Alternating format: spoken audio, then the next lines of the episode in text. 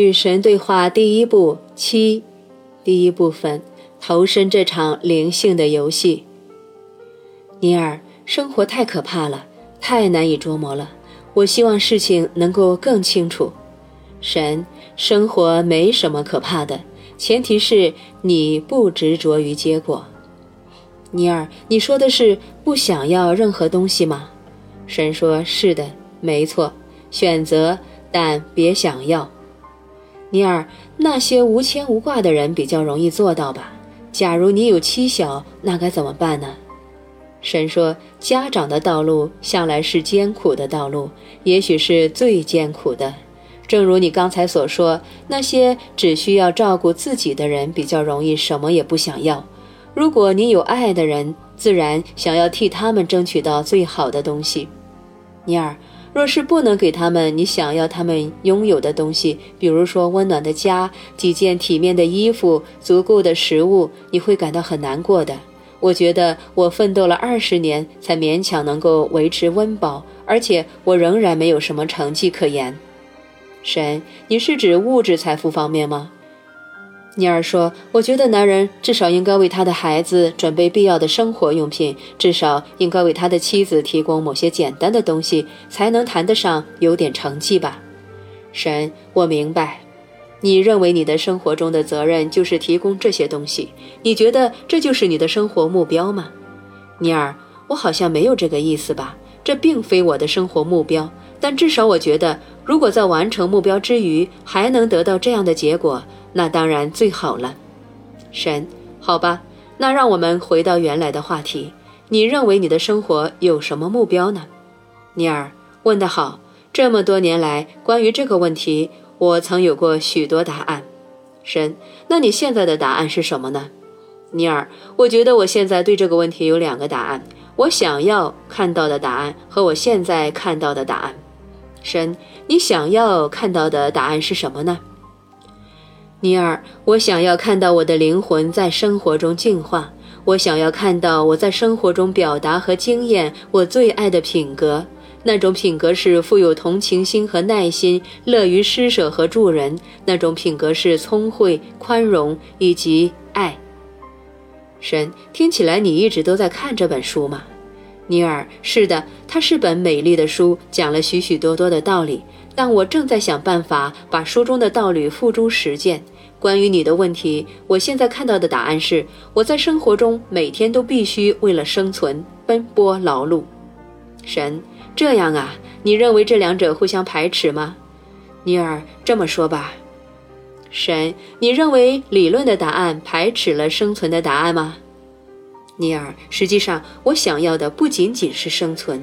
这些年来，我不断地在温饱线上挣扎。我发现我现在仍然如此，但我想要这种艰苦困难的日子走到尽头。现在我连三餐都无法解决。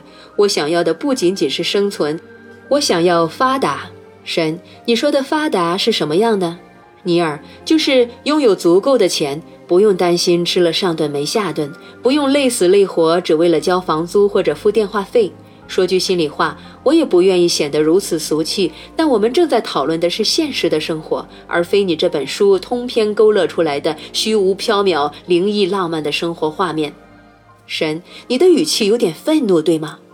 尼尔，与其说是愤怒，倒不如说是沮丧。我投身这场灵性游戏已经超过二十年，你看看我现在的下场。我与福利院只隔着一份薪水，而现在我刚失去工作，看来又要没有收入了。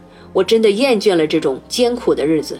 我四十九岁了，我希望我的生活有些保障，这样我才能有更多的时间致力于神的事物、灵魂的进化之类的，那才是我真正想做的事情。可是我的生活就不允许我那么做。神，你刚才说的话很有意义，我想许多人看了肯定会觉得心有戚戚。下面我将会逐句来回应你的话，这样我们就能够详细的分析你的答案。你投身这场灵性游戏的时间并没有超过二十年，你只是刚刚摸到一点门道而已。顺便提醒你，这不是要打你屁股，只是陈述事实而已。我愿意勉强承认，这二十年来你一直看着他，挑逗他，偶尔试探他，但我并没有感觉到你对这场游戏有真心的、你最真心的投入。直到最近，我们要清楚的是，投身这场灵性游戏，意味着你将你的整副精神、整个身体和整个灵魂奉献给依照神的形象和模样创造自我的过程。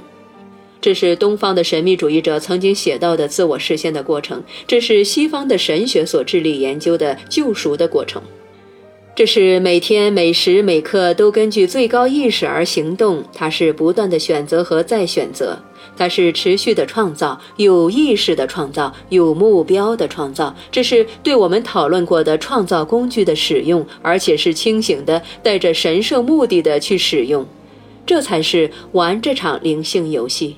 现在说说看，你玩这场游戏多久了，尼尔？看来我还没开始玩儿。神，别从一个极端走到另一个极端，别对你自己那么苛刻。你向来有致力于这个过程，而且你灌注的心血真的比你自己认为的要多。但你这么做的时间不到二十年，离二十年还差得远。然而，你参与其中多久，实际上并不重要。你现在参与了吗？这才是唯一重要的。让我们继续来看你刚才说的话。你让我看看你现在的下场。你形容自己离福利院只有一步之遥。我望向你，看到的是完全不同的景象。我看到的这个人离豪门巨富只有一步之遥。你说你与凄凉只隔着一份薪水，我看你与涅槃只隔着一份薪水。当然，这很大程度上取决于你把什么当做薪水，以及你为了什么而工作。如果你的生活目标是获得你所谓的保障，那么我能明白和理解你为什么与福利院只隔着一份薪水。然而，这种情况也能够得到改善，因为有了我支付的薪水之后，所有好的东西都会来找你，包括在物质世界感到有保障的经验。我支付的薪水，你为我工作而得到的报酬，包含的远远不止灵性的安适，物质的安适也将会是你的所有。然而，这一切最讽刺之处在于，只要你惊艳到我的报酬所提供的灵性安适，你将会发现你自己再也不愿为物质的安适操心。甚至你的家人的物质安适也将不再让你操心，因为只要你的意识上升到神的层次，你将会明白，你无需为其他人类的灵魂负责。你亦将明白，尽管想要每个灵魂都安适的生活是值得称赞的愿望，但每个灵魂必须选择，也正在选择他自己在此刻的命运。很明显，故意虐待或摧残他人并非最高尚的行为。很明显，忽略那些你使得他们依赖你的人是需要，也同样是不妥的。你的职责是让他们学会独立，尽可能迅速和彻底地教会他们如何在没有你的情况下生活。